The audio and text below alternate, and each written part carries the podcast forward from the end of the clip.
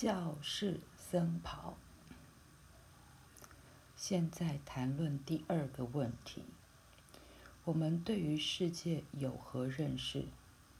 像康德一类的唯心论者对于这个问题做出回答。他们回答了些什么？他们回答：没有什么认识。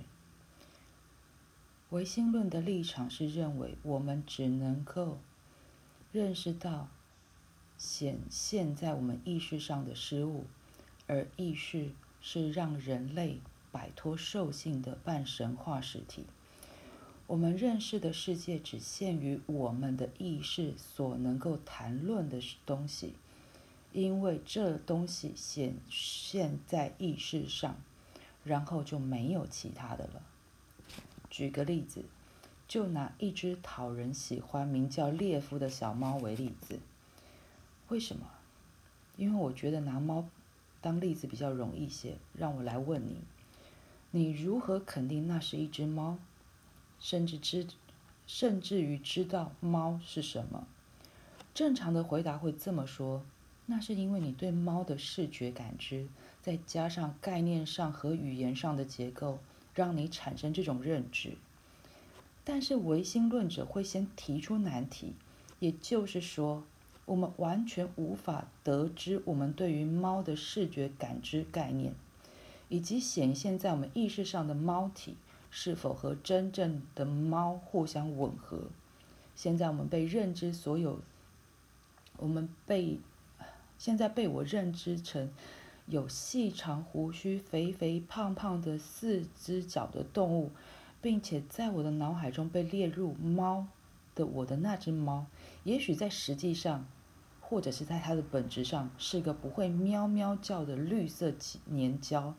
可是我的感官告诉我不是那么回事。不仅如此，那绿色粘胶不但不会让我憎恶，而且还。欺骗了我的纯真的信心，以贪吃柔软的宠物外貌出现在我的意识上。这就是康德哲学的唯心论。我们对于世界的认识，只是来自于我们的意识所构成的概念。可是，还有一种理论要比这个更令人沮丧。康德哲学的唯心论是自己在摸一团绿色唾沫而不自知。或者吃早餐的时候，把面包片塞进满是脓泡的洞穴里，而你以为你是放烤面包在面包机里。但是另外一种理论提出的观点比这个还可怕，那就是胡塞尔的唯心论。自此以后，胡塞尔这个名字总让我联想到某些天主教士穿的严肃僧袍。这些教士跟清教徒一样，想老是想搞宗教分离的事情。在胡塞尔的理论当中，真正存在的是对于猫的感知。那么猫呢？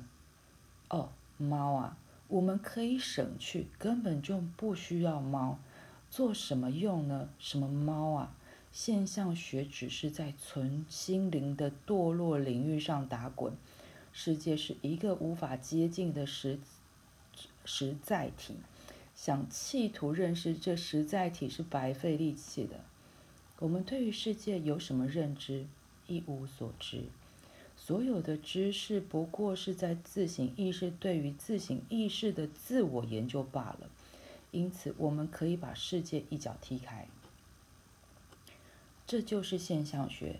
研究显现在意识上的科学，一个现象学家的日子怎么过来的呢？他起床后，意识到自己在莲蓬头下冲洗一个原理上不存在的身躯，吃几片被虚空化的面包，套上跟空在内在空空的圆瓜号一样的衣服，然后去办公室，然后抓住一只猫。对他来说，猫的存在与否以及猫的本质为何无足轻重、无法判定的事，不可能令他感兴趣。但是不可否认的，一只猫显现在他的意识上，而且这个显现占据我们在现象学家的所有心神。这个显现还是很复杂的呢。一个人能够非常详细的分解意识对物体的感知功能，而同时这个物体的本身存在对于他无关紧要，这实在是非常了不起的一件事。你知道吗？我们的意识不是直截了当的会感。会有感官感受，而是先进行一系列的复杂综合，这些综合再借着接二连三的剖析，将不同的事物，譬如一只猫、一根扫帚，或者是一个苍蝇拍显现在我们的感官上。天知道这些分析有没有用？你可以做一个练习：当你拿着你家的猫来看你，然后你会自问。怎么会这么巧？你能够知道你在猫面前，或是后面、上面、下面是什么形状？然而你只是看到猫的正面而已。你的意识在你完全没有注意的情况下，必须把对猫的各种不同角度、多重感官感受全部综合起来，最后创造出猫的完整形象。可是你的视野却没有办法。让你看见猫的全貌，苍蝇拍也是同样的道理。尽管在你的心灵中，你可以看到苍蝇拍的全貌，但你的眼睛却总是看到苍蝇拍的一面而已。神奇的是，你不需要把它翻过来，就知道它另外一面的样子是如何。这项知识或许会很有用。我们无法想象曼努拉在使用苍蝇拍的时候。没有立刻动用他在感知上需要的剖析知识。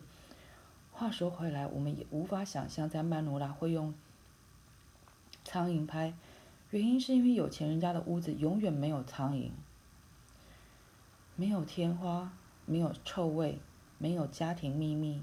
有钱人家里一切都很干净、整洁、卫生，因此可以避免苍蝇拍称霸和家丑外扬。这就是现象学，意识与自己做孤独的、无止境的独白，是个典型的自闭症患者。没有一只真正的猫会去打扰他。